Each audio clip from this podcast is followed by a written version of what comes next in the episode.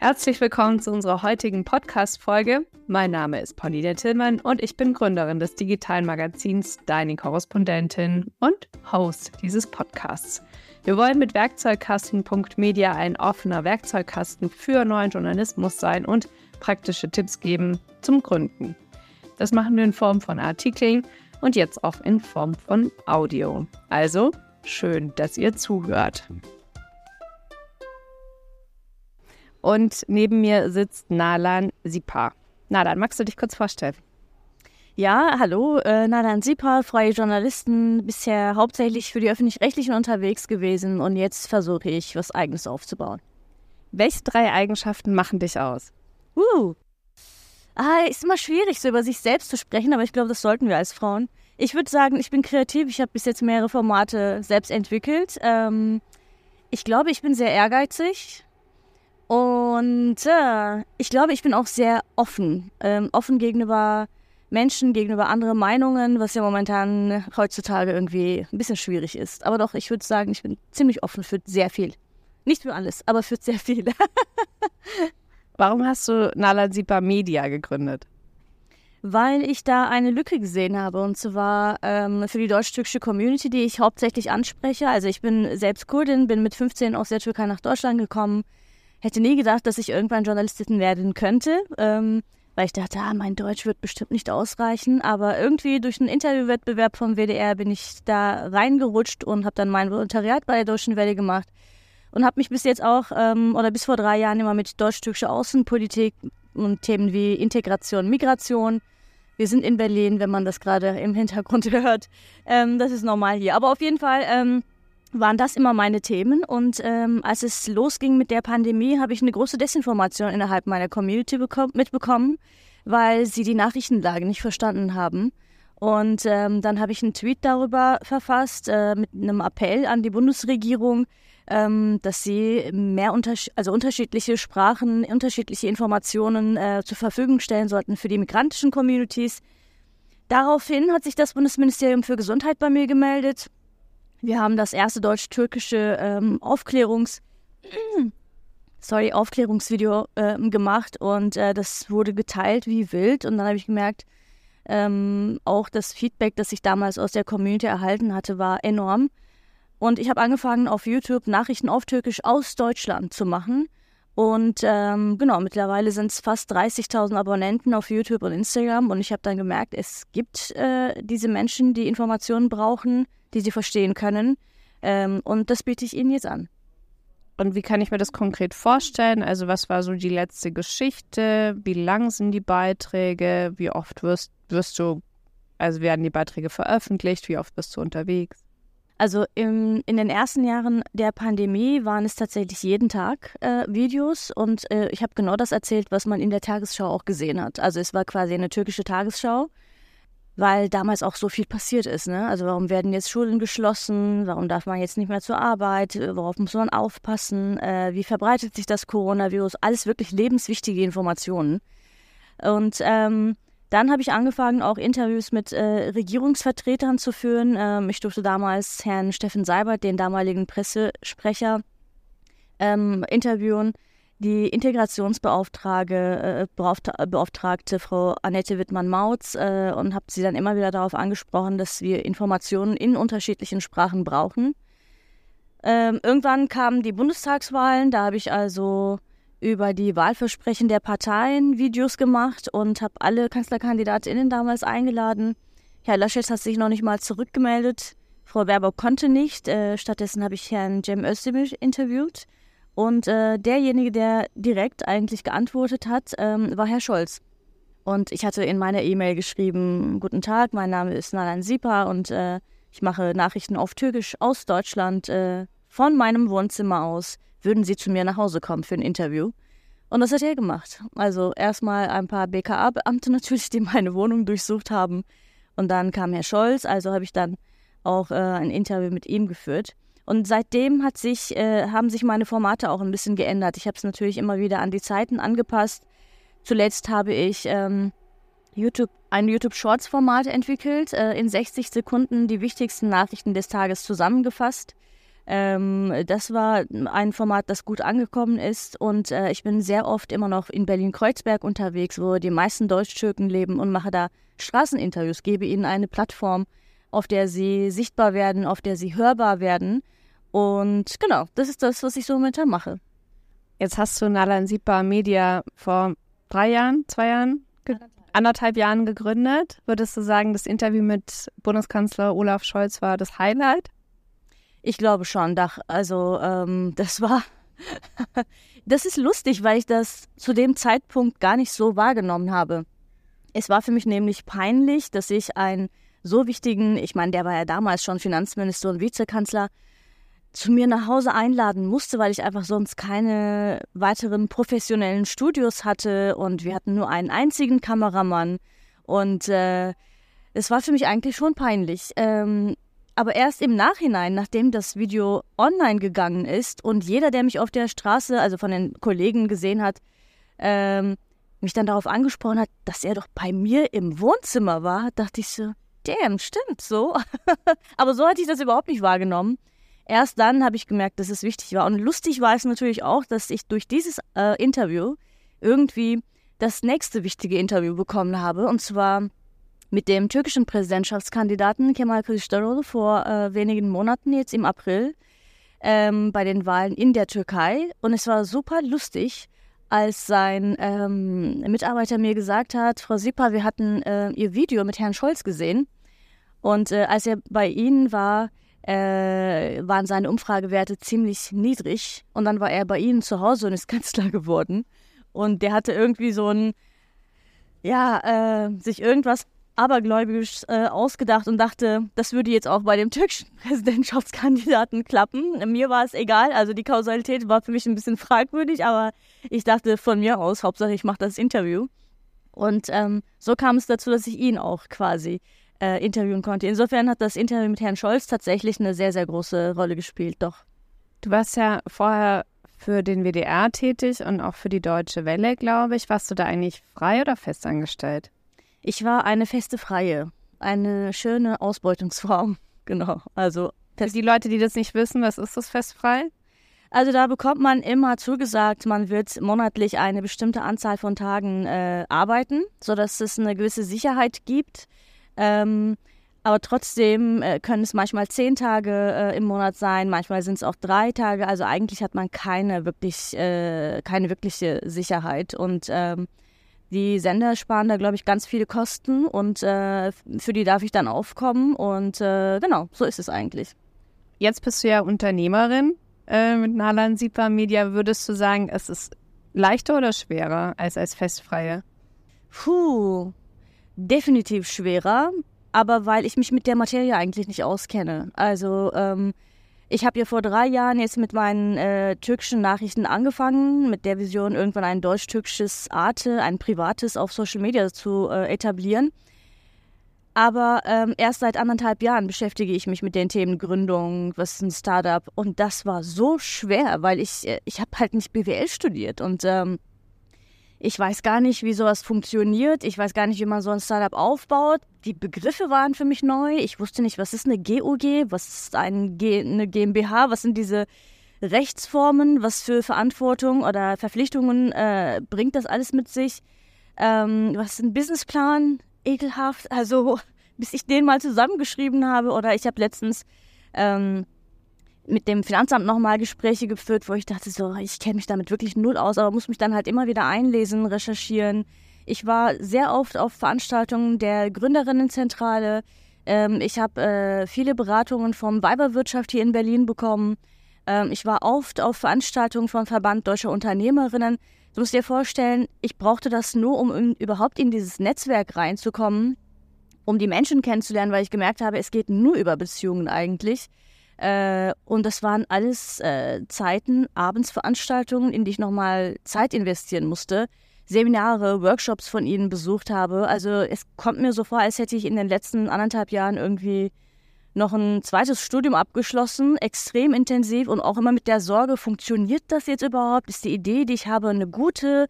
Ähm, lohnt sich das? Bin ich total bescheuert? Ne? Also ich glaube, das Schlimmste ist einfach mit dieser Unsicherheit und mit diesem Risiko umzugehen. Und ja, das war nicht einfach. Also Journalismus, Handwerk, das kenne ich. Äh, ich weiß, was ich damit machen kann. Ähm, aber so ein Startup aufzubauen von null an sozusagen und ganz alleine, das ist schon eine harte Nummer gewesen. Aber ich muss sagen, es war geil. Also die Zeit, in der ich mich jetzt auch befinde, ist schön, weil ich es total spannend finde, eine ganz neue Welt jetzt äh, kennenzulernen. Ähm, ich glaube, ich glaube, ich bin so ein bisschen risikofreudiger Mensch auch. Ähm, es freut mich, dass ich was Neues dazulernen kann und die Vision gibt mir sehr viel Kraft von den, also auch das Feedback, was ich aus meiner Community bekomme. Und ich denke, wenn wir das am Ende schaffen, dass ähm, wir dieses Medium aufbauen, dass wir auch ein Sprungbrett für angehende JournalistInnen mit Migrationshintergrund werden können, dass sie es viel einfacher haben könnten, als ich es äh, hatte, ähm, gibt mir doch immer wieder die Kraft und äh, den Treibstoff. Und ähm, ja, ich bin nach wie vor jetzt dabei. Wir sprechen nachher noch über deine Vision. Es gibt ja auch Förderprogramme wie Inkubatoren oder Acceleratoren. Äh, du warst ja auch im Media Lab Bayern als Fellow. Was würdest du sagen, hat dir das gebracht? Oh, das war eine sehr interessante und spannende Zeit, weil ähm, ich das am Anfang überhaupt nicht verstanden habe, was sie von mir wollten.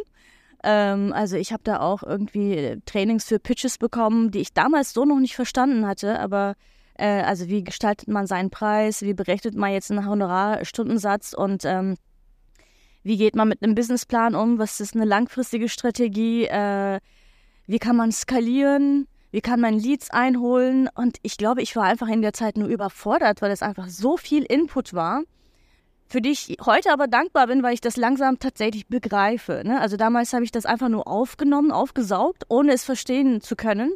Aber mittlerweile verstehe ich das. Und äh, nach diesem Förderprogramm habe ich teilgenommen an einer Kooperation von YouTube und European Journalism Center. Ähm, auch äh, für freie JournalistInnen, äh, die Startups, Medien-Startups aufbauen.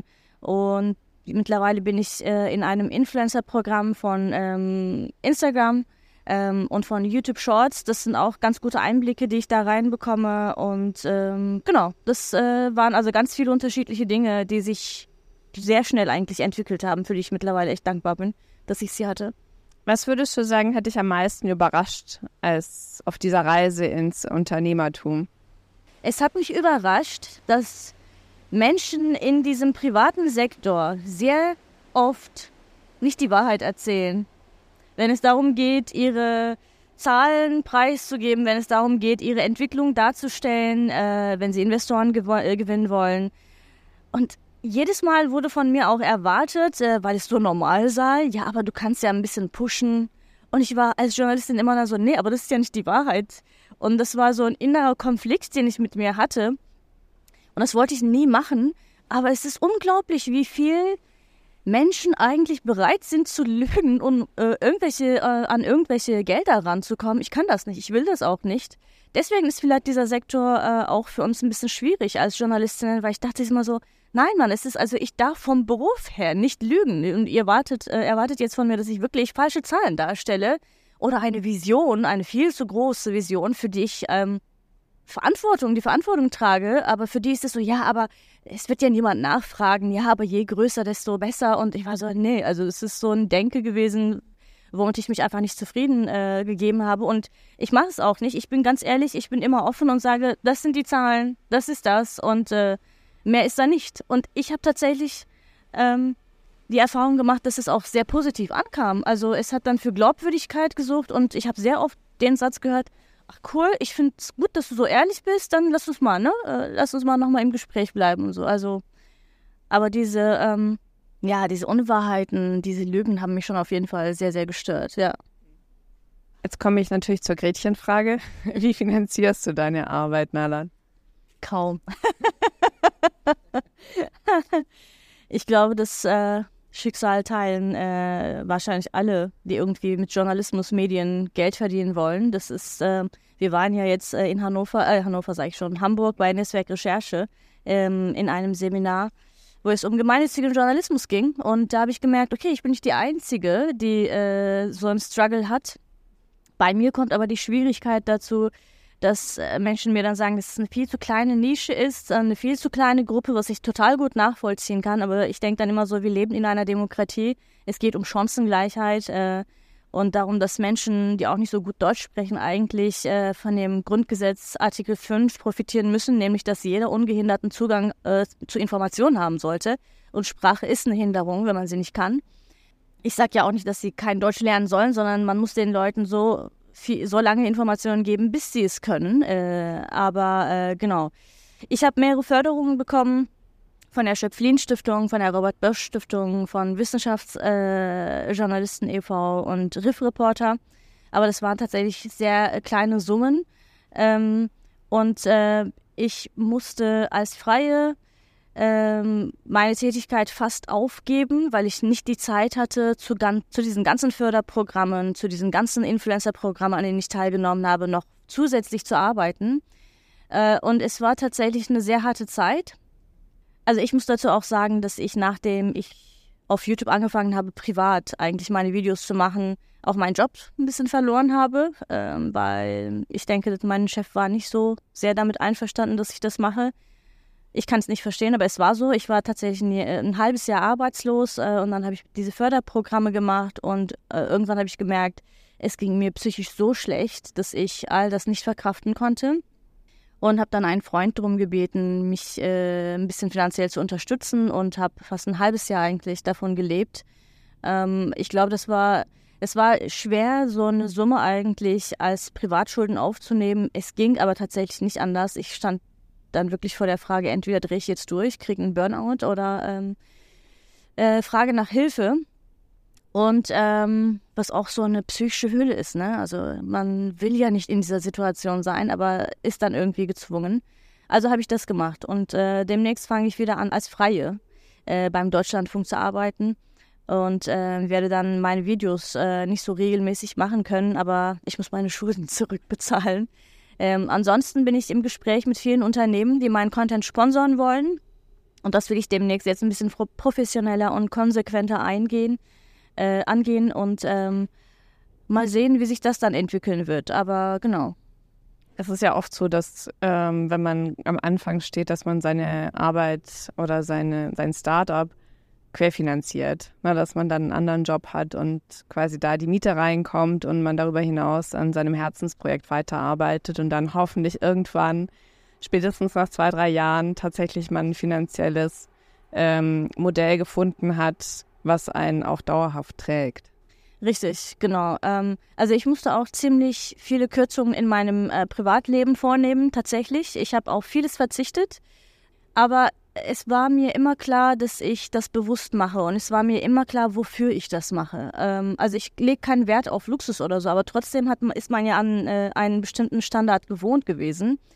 Und ich habe mir dann gedacht, okay, das ist alles gut. Ähm, ich meine, Geld ist natürlich nicht alles, ja. Wir haben so mehrere Lügen über Geld, glaube ich, uns eingeredet. Wir glauben, dass es glücklich macht, macht es nicht. Wir glauben, dass es eine Hürde ist, äh, dass es eine Schwierigkeit darstellt, um unsere Ziele zu erreichen. Das tut es auch nicht. Ich glaube, wenn man genug ähm, ja, Willen mitbringt und die Disziplin und die Arbeit, die man da reinsteckt, wenn das alles zusammenkommt, spielt Geld tatsächlich keine große Rolle. Aber es, äh, man muss dann halt äh, bestimmte Dinge aufgeben.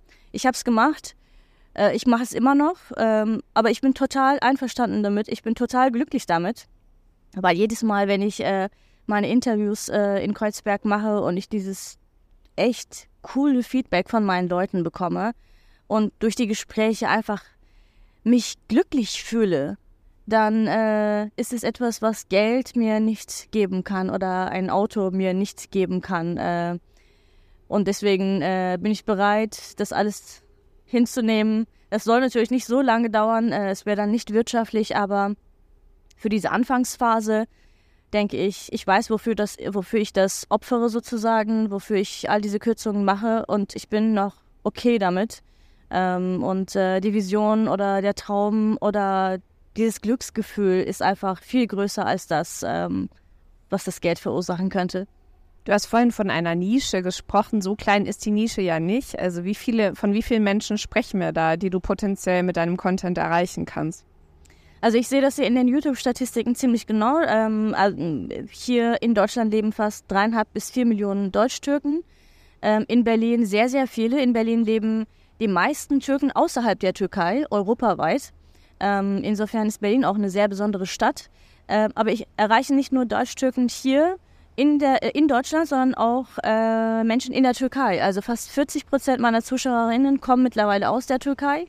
Und ähm, deswegen sind, kommen da nochmal 80 Millionen dazu. Und wenn ich mir dann überlege, dass ich mit einem bilingualen deutsch-türkischen Format, deutsch-türkischem Arte auch 80 Millionen Deutsche erreichen könnte, sind es schon 160 Millionen eigentlich. Insofern äh, ist das eine große Zielgruppe. Aber die eigentliche Nische, klar, dreieinhalb bis vier Millionen Deutsch-Türken plus äh, eigentlich die 80 Millionen Türken in der Türkei. Wenn ich das richtig verstanden habe, ist ja die große Vision dieses deutsch-türkische Arte, ein Kulturkanal. Der Schritt dazwischen wäre ja ein deutsch-türkische Tagesschau. So. Und ähm, warum braucht es die deiner Meinung nach? Warum reicht nicht die Tagesschau, die wir kennen? Weil die Menschen das einfach nicht verstehen. Ähm, Sprache ist ein Problem. Bei meiner Community gibt es auch das Problem, dass man Menschen und Entwicklungen, Ereignisse kontextualisieren muss. Also stell dir vor, du lebst in Venezuela, kannst ein bisschen Spanisch vielleicht, aber verstehst ja trotzdem nicht, wofür der eine Politiker steht. Was hat er früher gemacht? Was sind seine Ziele? Was macht seine Partei eigentlich? Deswegen achte ich darauf, dass ich bei meinen Videos immer einen bestimmten Content, Kontext gebe. Also Herr Lindner kommt von der FDP, der hat sein erstes Startup schon in der Schule gehabt, als, sein, als er sein Abitur gemacht hat das sind Infos, die Leute dann, ne, also da guckst du halt anders auf diese Person, auf diesen äh, Politiker. Deswegen äh, braucht es eine andere, eine türkische Tagesschau sozusagen, wie Herr Scholz das damals getwittert hatte.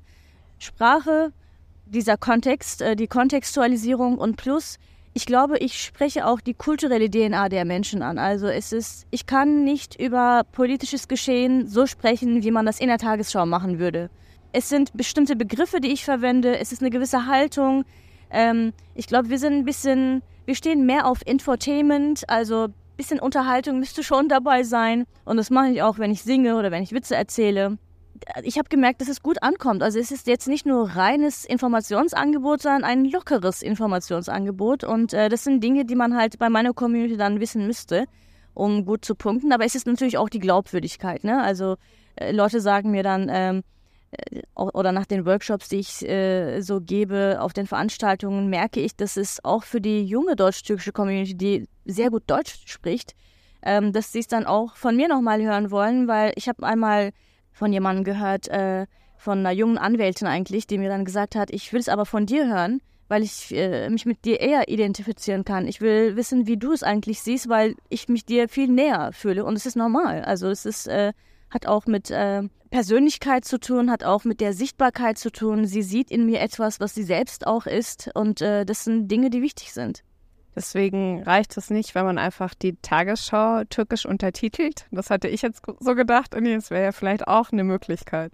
Das wäre eine Möglichkeit gewesen. Das habe ich der Redaktion tatsächlich auch sogar bei der Pandemie vorgeschlagen, weil es da um wichtige Informationen ging, die man wirklich tagtäglich erfahren musste.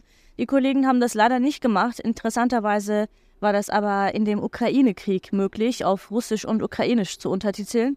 Ich habe mir auch gedacht, so, warum war es eigentlich nicht möglich, diese Tagesschau mit türkischen, arabischen, äh, von mir aus natürlich russischen, äh, ist eine sehr ähnliche äh, migrantische Community, tickt ähnlich wie die türkische. Warum war es damals eigentlich nicht möglich? Ne? Ähm, das hätte ich mir schon gewünscht. Hast du den Anstoß gegeben, dass es dann plötzlich doch möglich war. Ich würde gerne in der zweiten Hälfte unseres Gesprächs darüber sprechen, warum deiner Meinung nach deutsche Medien zu wenig über Menschen mit Migrationshintergrund berichten. Das ist ja auch dir ein wichtiges Anliegen, darauf immer wieder aufmerksam zu machen, ähm, dass eigentlich diese Gruppe von Menschen unterrepräsentiert ist, im Wesentlichen auch in der Berichterstattung. Und da würde ich gerne noch mal ein bisschen tiefer reingehen. Warum glaubst du, ist das so? Die Gründe kann ich tatsächlich nicht nennen, weil wenn ich sie wüsste, könnte ich versuchen, sie zu ändern. Aber es sind unterschwellige Dinge, die da stattfinden. Also Migranten kommen weder als Gesprächspartner vor noch als Experten vor. Ihre Themen kommen nicht vor. Und ich kann nur von meinen Erfahrungen berichten, ähm, wenn ich äh, bei den öffentlich-rechtlichen Themen angeboten habe, es dann immer hieß, aber das ist nicht unsere Zielgruppe ähm, ich biete ein Thema an, ja, aber das interessiert unsere Zielgruppe nicht. Und dann habe ich oft Diskussionen geführt darüber, wer denn unsere Zielgruppe ist. Also wir zahlen alle GZ-Gebühren, auch die migrantische Community, also Menschen mit Migrationshintergrund 26 Prozent dieser Bevölkerung hat einen Migrationshintergrund. Das sind Viertel. Und da kann man nicht sagen, das ist nicht unsere Zielgruppe. Also ich verstehe das einfach nicht und ich finde es total unfair. Es ist so, als würdest du in einen Supermarkt reingehen, dir die ganzen tollen Produkte angucken in den Regalen und du kommst zur Kasse, hast nichts eingekauft, aber zahlst trotzdem 52 Euro, ne, alle drei Monate. Das ist, also das macht für mich keinen Sinn. Und ich verstehe auch nicht, wie die öffentlich-rechtlichen insbesondere sich das erlauben können, kein Angebot zu machen. Und dann heißt es, ja, aber wir haben doch hier, hier und da äh, eine Moderatorin mit Migrationshintergrund. Aber sorry, wenn es eine Moderatorin gibt, die in einer Redaktion arbeitet, wo 95 Prozent Menschen nur mit deutscher Biografie sitzen, kann sie auch nicht viel bewirken. Das ist, ich habe es selbst erlebt, ich weiß doch, wie das ist. Das sind nur Feigenblätter, die sie dann äh, darstellen. Oder du startest Formate und stellst sie nach einem halben Jahr wieder ein, weil du denkst, äh, die Quoten waren nicht so gut oder die Klickzahlen. Ja, klar, du musst einem Format auch erstens die Zeit geben, bekannter zu werden. Und das sind ja nicht die 80 Millionen, die du damit äh, erreichen willst, sondern nur eine bestimmte äh, Zielgruppe. Und das, das ist halt Chancengleichheit, das ist Demokratie. Äh, ich glaube, das hat auch einen strukturellen Hintergrund, nämlich, dass äh, es wenige Journalisten mit Migrationshintergrund gibt, die dann halt diese Themen machen wollen. Oder diejenigen, ähm, die äh, in diesen Redaktionen sitzen, wollen nicht unbedingt migrantische Themen machen, sondern wollen erstmal über Wirtschaft äh, berichten, über Klimawandel, was auch immer, was auch total in Ordnung ist. Aber deswegen geht das halt immer wieder unter. Ich habe letztens mit einer Kollegin vom Tagesspiegel gesprochen, die mir gesagt hat, du, ich habe mich jahrelang schon äh, gefragt, wie so ein Tagesspiegel sich das erlauben kann, die Deutsch-Türken hier äh, in Berlin zu ignorieren. Und das ist, ich kann dir sagen, das ist die Ignoranz der deutschen Redaktionen. Sie selbst kam aus Ostdeutschland und dachte so, ha, ich dachte mir so, ja, vielleicht hast du recht, vielleicht ist es tatsächlich die Ignoranz. Und ähm, also es kommen personelle, ähm, strukturelle Probleme hinzu. Es sind auch finan äh, finanzielle Ressourcen natürlich, die, äh, die öffentlich-rechtlichen, ich spreche nur von den öffentlich-rechtlichen, weil sie halt äh, meiner Meinung nach den Auftrag hätten, ähm, dass sie das einfach nicht ähm, wirklich machen wollen. Ich führe so viele Gespräche und es heißt immer, ja, ja, das ist eigentlich eine tolle Idee, aber wenn es dann, sobald es dann darum geht, tatsächlich finanzielle und personelle Ressourcen zur Verfügung zu stellen, nee, aber wir haben hier kein Geld und dann äh, müssten wir hier und dort noch was kürzen. Ja, ist dann halt so. Ähm, also die öffentlich-rechtlichen sollten oder haben nicht den Luxus zu sagen, ähm, wir können euch jetzt ignorieren oder ähm, äh, funktioniert für uns nicht, das ist nicht unsere Zielgruppe. Nein, da muss ein Umdenken stattfinden und die müssen es wirklich so meinen, die müssen es auch wollen, sonst passiert da einfach nichts.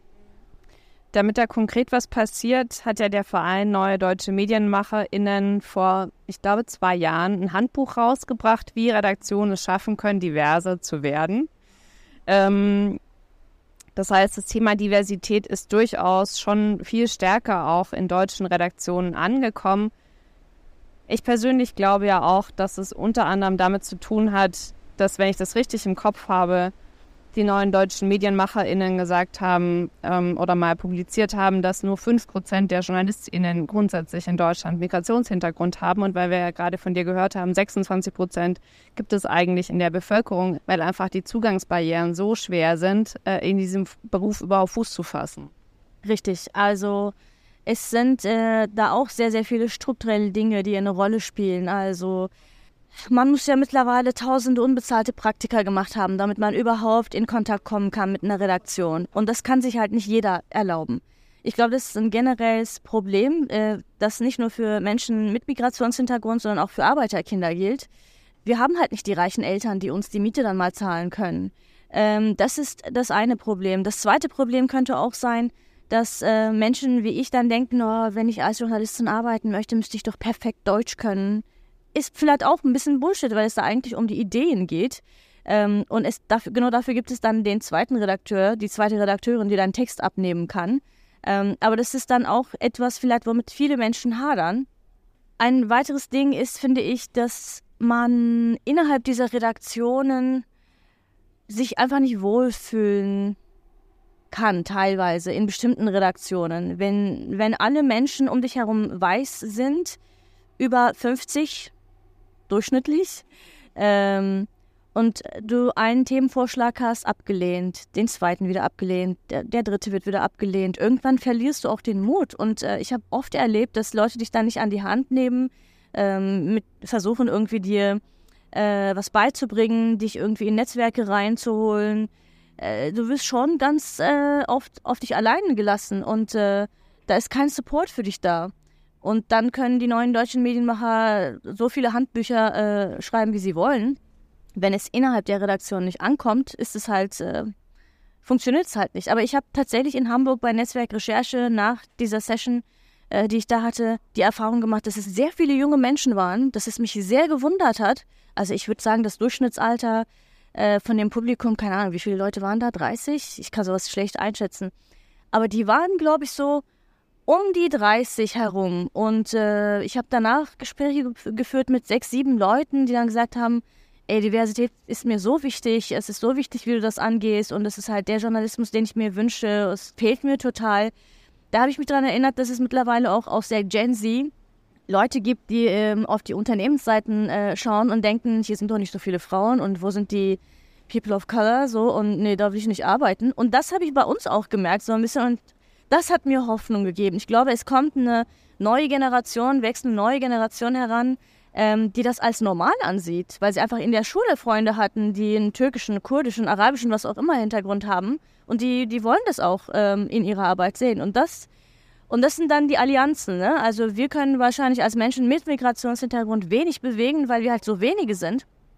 Aber deswegen müssen wir uns äh, zusammentun äh, und gemeinsam daran arbeiten. Und das hat mir Hoffnung gegeben tatsächlich, dass es äh, eine neue Generation gibt, die das fordert, die das als normal, natürlich empfindet und äh, sich hoffentlich dann auch dafür einsetzen wird. Äh, genau. Was müsste denn konkret passieren, deiner Meinung nach? Was könnten so erste ein, zwei Schritte sein, damit Redaktionen möglicherweise ne, mehr über Menschen mit Migrationshintergrund in ihrer aktuellen Berichterstattung das aufgreifen? Sie müssten sich tatsächlich entscheiden. Sie müssten diese Entscheidung fallen, dass sie sowohl personelle als auch finanzielle Ressourcen da reinstecken dass sie mehr Menschen ausbilden, ähm, die einen Migrationshintergrund haben und damit die Diversität nachhaltig fördern. Äh, mir geht es auch gar nicht mehr darum zu sagen, lasst uns mal den Deutschen erklären, lasst uns mal äh, erklären, wie die Türkei funktioniert oder wie die Deutsch-Türken funktionieren. Ich glaube, darüber sind wir hinaus. Also ich habe immer in türkischen Redaktionen gearbeitet, im Cosmo, das war meine erste Station überhaupt ähm, in der türkischen Redaktion, weil ich da einen Interviewwettbewerb gewonnen hatte, als ich noch studiert habe. Und sie haben mir angefangen, äh, angeboten, als Freie äh, für die zu arbeiten. So bin ich überhaupt zum WDR gekommen. Dann habe ich für die DW Türkisch, also Deutsche Welle Türkische Redaktion, gearbeitet. Und ich habe da immer wieder kritisiert, dass wir zu viel Programm nur für unsere Menschen sozusagen machen. Ne? Also äh, wir sprechen über die Themen, die uns betreffen, über Probleme, die uns betreffen, aber erreichen nur Menschen, die diese Sprache auch verstehen. Eigentlich müssten wir das breiter aufmachen und sagen, so, jetzt machen wir bilingual, äh, damit ihr auch versteht, wie wir eigentlich diese Heizungsgesetze, Reformen, äh, wie wir das verstehen, wie wir das finden. Also es geht dann gar nicht darum zu sagen, wie tickt die deutsch-türkische Community und wen wählt sie eigentlich, welche Partei, sondern nein, wir, wir, wollen jetzt über die, über die deutsche Politik sprechen, weil wir sind doch hier. Also warum werde ich ständig darüber, äh, darauf, äh, darauf angesprochen, ähm, wie, wie es die Lage in der Türkei ist. Es gibt doch dreieinhalb, vier Millionen Deutsch-Türken hier und die sind mittlerweile ein Teil dieser Gesellschaft und sind von allen Entwicklungen genauso betroffen wie du. Eigentlich sind es dieselben Themen. Wir haben vielleicht hier und da einen anderen Blickwinkel darauf, was völlig normal ist und auch gut so ist.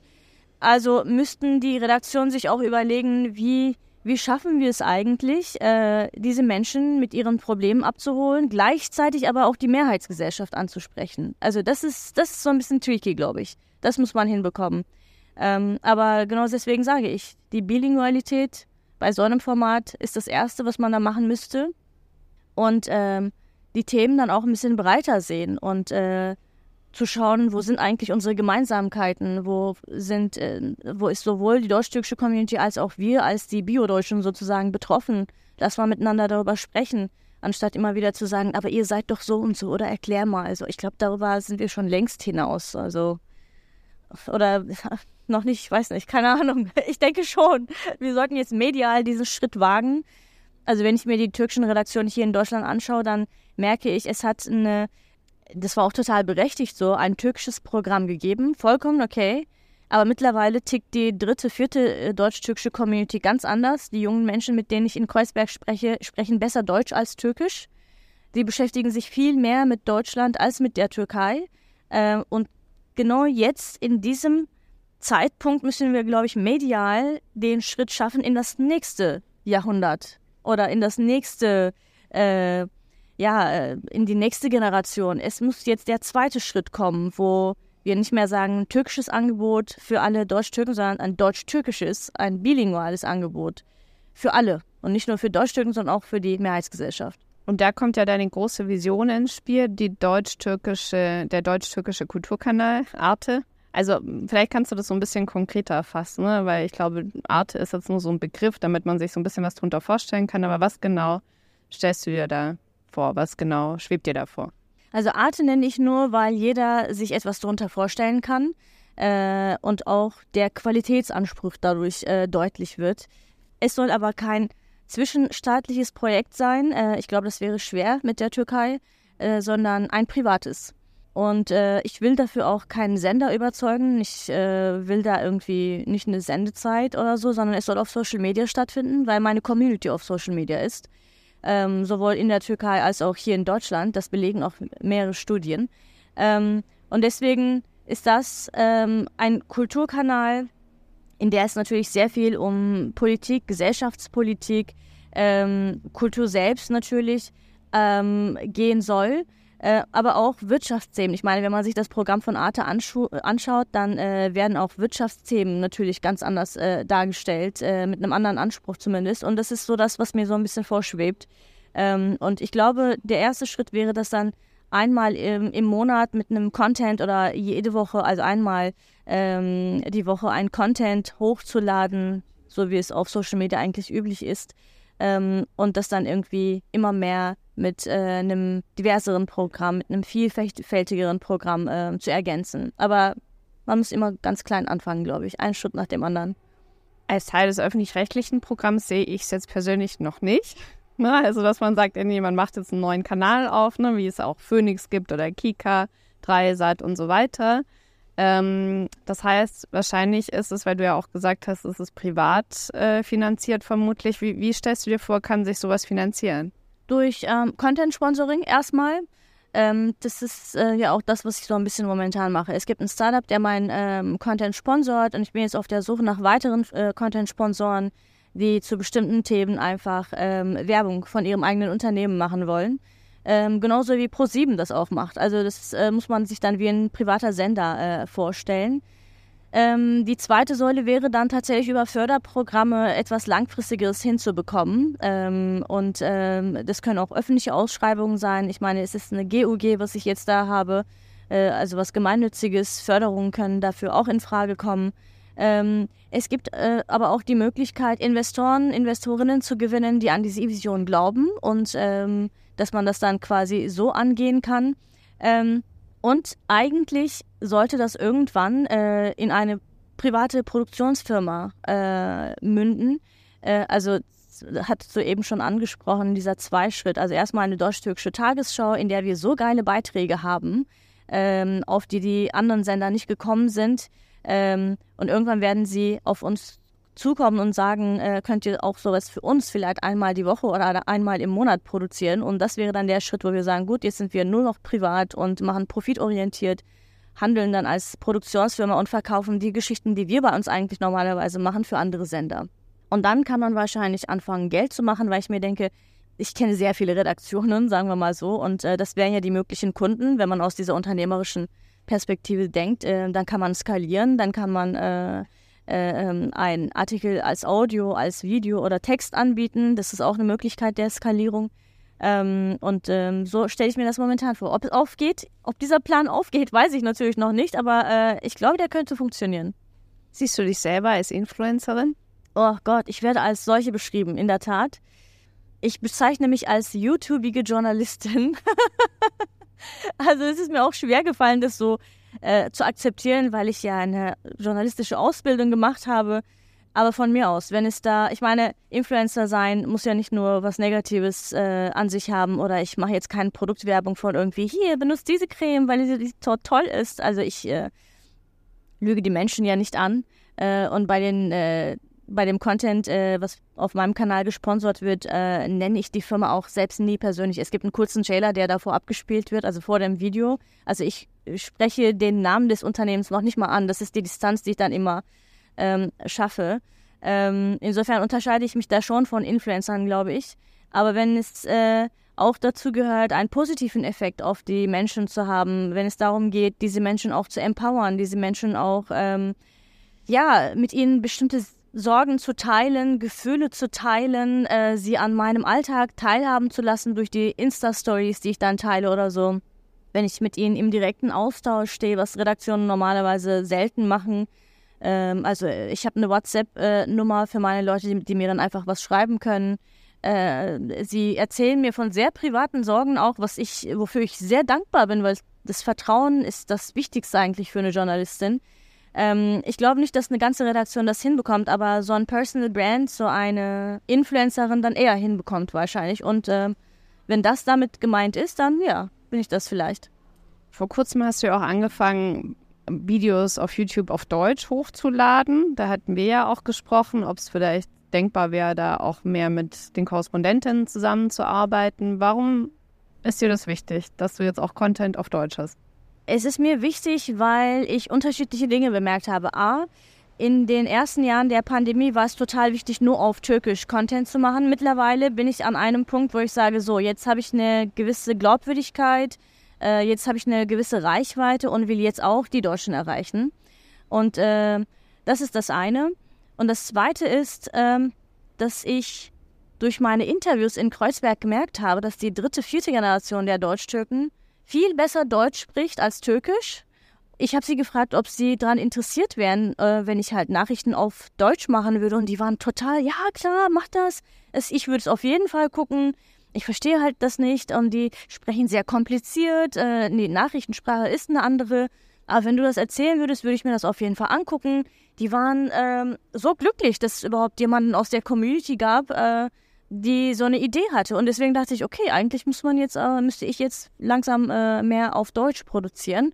Und äh, das ist, das ist vielleicht auch der logische nächste Schritt sozusagen. Ich meine, so eine Idee entwickelt sich auch im Laufe der Jahre und passt sich dann auch an die äh, Gegebenheiten der Zeit an. Und ich glaube, ich bin jetzt an der Zeit, ähm, diese Videos auch auf Deutsch zu machen. Und auf Instagram versuche ich tatsächlich jetzt dank KI und äh, neue Apps, die direkt in zwei Sprachen äh, übersetzen und untertiteln können, bilingual tatsächlich zu machen.